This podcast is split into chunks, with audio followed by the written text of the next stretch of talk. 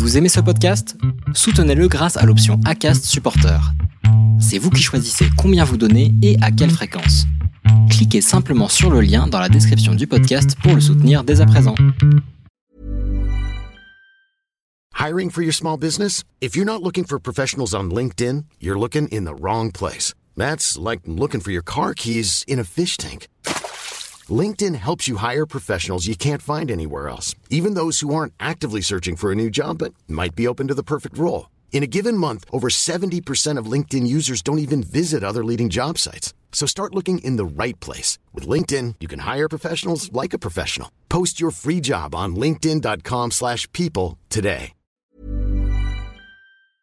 Donc on avait super hâte en fait d'avoir ce rendez-vous parce que bah on s'est dit que là ça allait être concret quoi. On attendait euh, vraiment des papiers euh, qui nous donnaient accès euh, aux dons de paillettes.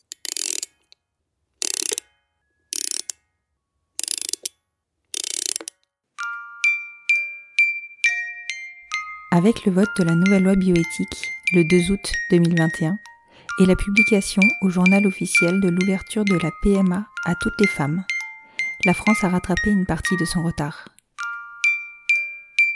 Vous écoutez un des épisodes fil rouge du podcast Les enfants vont bien, dans lequel je vous invite à vivre le parcours PMA en France de deux futures mamans, Léa et Caroline.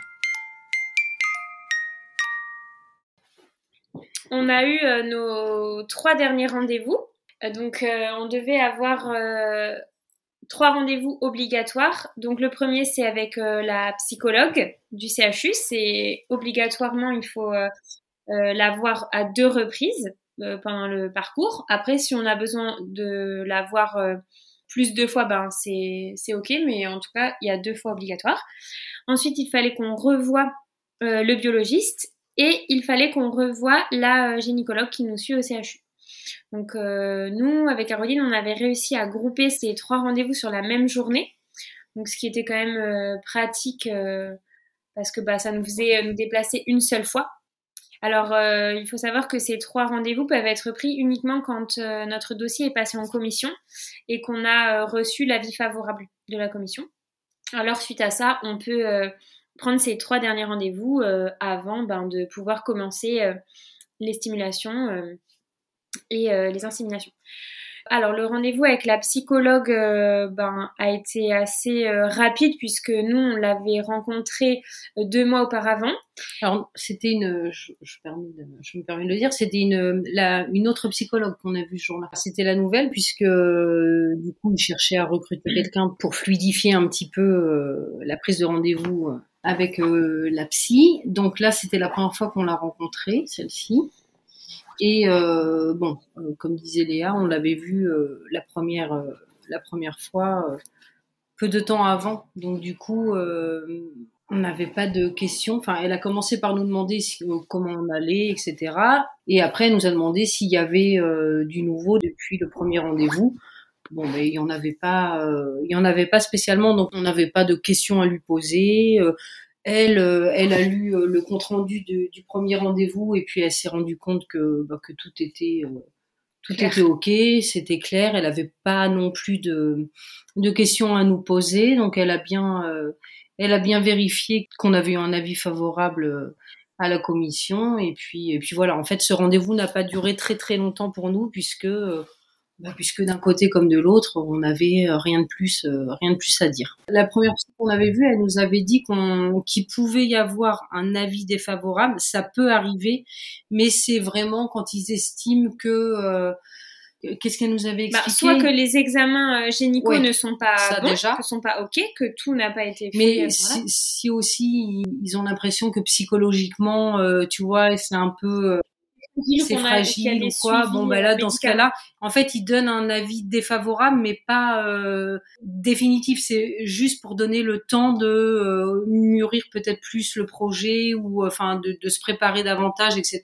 il peut y avoir un avis défavorable uniquement si il y a, euh, par exemple, une prise de médicaments pour un problème psychologique ou euh, si euh, les... c'est ça. Oui, mais il peut pas y avoir un avis défavorable juste parce que ah on pense que elles elles sont pas prêtes. euh, Non, C'est pas ça que je voulais dire. Si d'un point de vue psychologique, ils se rendent compte qu'il y a un problème, euh, là, oui, ils te donnent il faut qu'il y ait un, problème euh, médical, tu vois. il faut qu'il y ait un, un- un spécialiste qui a dit, moi, je suis cette patiente, Ouais. elle est sous médicament ou quoi que ce soit. Enfin, Donc, donc faut il, y a- vraiment il ait peut, il peut y avoir un enjeu, si tu veux, pour certaines personnes, mais enfin, elle nous a bien dit que c'était euh, hyper rare qu'il y ait un avis défavorable. Parce qu'en fait, ce qu'ils veulent, euh, ce qu'ils veulent avant tout, enfin, à chaque fois, elle nous a, elle mettait en avant que bah, c'était l'intérêt de l'enfant euh, à naître qui primait. Donc, euh, il faut que toutes les conditions soient réunies. euh. Donc ça, c'est ce rendez-vous-là, c'était le matin. Ensuite, on a été se faire un petit resto euh, toutes les deux euh, en terrasse. euh, voilà, c'était sympa. Pour attendre du coup le rendez-vous du début Début d'après-midi. Donc là, c'était avec le biologiste. Donc euh, En fait, on pensait que c'était lui qui allait nous dire quand est-ce qu'on allait commencer.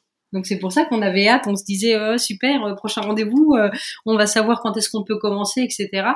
Et puis en fait non, c'est pas lui qui nous dit, donc il fallait attendre celui d'après encore. ouais. Donc euh, du coup, on est arrivé avec le biologiste. Hyper sympa encore. Il me fait rire en fait parce qu'il est arrivé tranquillou avec ses on était petites son lunettes. premier rendez-vous de, de l'après-midi. l'après-midi.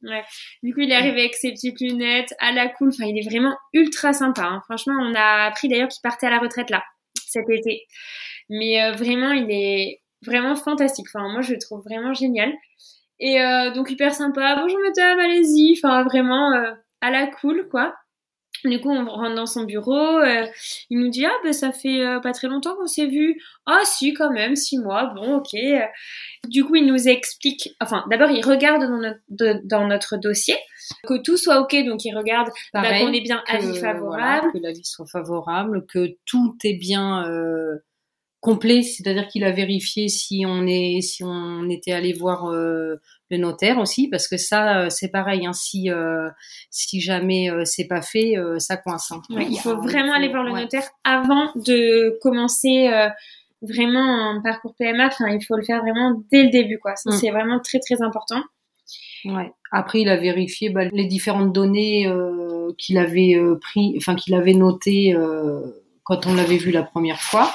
Après, il a vérifié aussi euh, les sérologies. En fait, les sérologies, il faut qu'elles datent de moins de trois mois. Nous, c'était pas le cas. Du coup, on a dû en refaire. Et ensuite, il nous a dit bon, bah, tout est ok. euh, Je vais pouvoir euh, vous délivrer euh, les papiers euh, pour commander les paillettes ben, quand vous en aurez besoin. Donc là, on était là, yes, trop bien. Donc là, il nous donne un papier en fait. Très important, euh, un papier en fait à envoyer Ouais. le premier jour de mes règles en fait. Il va falloir envoyer ce papier au sécos, non, au sécos, pour dire, euh, ben, on fait la commande de paillettes. Donc, en fait, eux, ils préparent les paillettes ensuite pour que quand nous, on, enfin, quand nous, on est prête pour l'insémination, et ben, du coup, les paillettes sont prêtes et ensuite, euh, ben, les gynécos les récupèrent et peuvent faire l'insémination avec les paillettes déjà préparées. Donc, ça, c'était un papier trop cool. Ouais. Et puis euh, après, ben, il était, il a dit bon ben voilà, euh, vous allez pouvoir euh, donc commencer quand vous voulez. Euh, il me reste plus qu'à vous souhaiter bonne chance, mesdames. Enfin, il était vraiment, vraiment trop gentil, quoi. Et Ah oui, on a demandé quand même est-ce qu'on pourrait savoir si c'est un donneur anonyme ou non? Et alors là, il nous a répondu que non, on ne pourrait pas le savoir. Mais que dans tous les cas, notre enfant, à ses 18 ans, pourra, s'il le souhaite, demander des informations sur son donneur. À ce moment-là, l'agence de la biomédecine contactera le donneur, lui demandera est-ce que vous êtes d'accord? Oui, non. Et notre enfant aura la réponse. Ça, c'est si on est sur un donneur de l'ancien régime, c'est-à-dire un donneur qui a donné de façon anonyme. Par contre, si on a un donneur du nouveau régime, là, ça sera forcément un donneur euh, semi-anonyme. Du coup, euh, nous, on pourra pas le savoir, mais dans tous les cas, notre enfant pourra faire la demande. Ça reste compliqué quand même cette, euh, Ouais. cette question de, de, de l'anonymat et euh, ça reste compliqué, mais nous, c'est pas quelque chose. euh, Enfin, pour l'instant. Enfin, en tout cas, c'est pas quelque chose qui nous préoccupe tant que Non. ça. Nous, on se dit, en fait, dans tous les cas, ça sera ce que ça sera et ce sera la bonne chose. Si c'est un donneur anonyme, ça nous pose pas de problème. C'est que, voilà, c'est comme ça. Et si c'est un donneur semi-anonyme, bah, c'est que c'est que c'est bien aussi qu'il faut que ce soit comme ça. Donc en fait, on, dans tous les cas, on dira à notre enfant qu'il pourra faire la demande s'il le souhaite. Mais euh, si ça se trouve, il n'aura jamais envie de faire la demande et Mm. bah, le problème se posera pas. Et s'il a envie de faire la demande, bah, il pourra.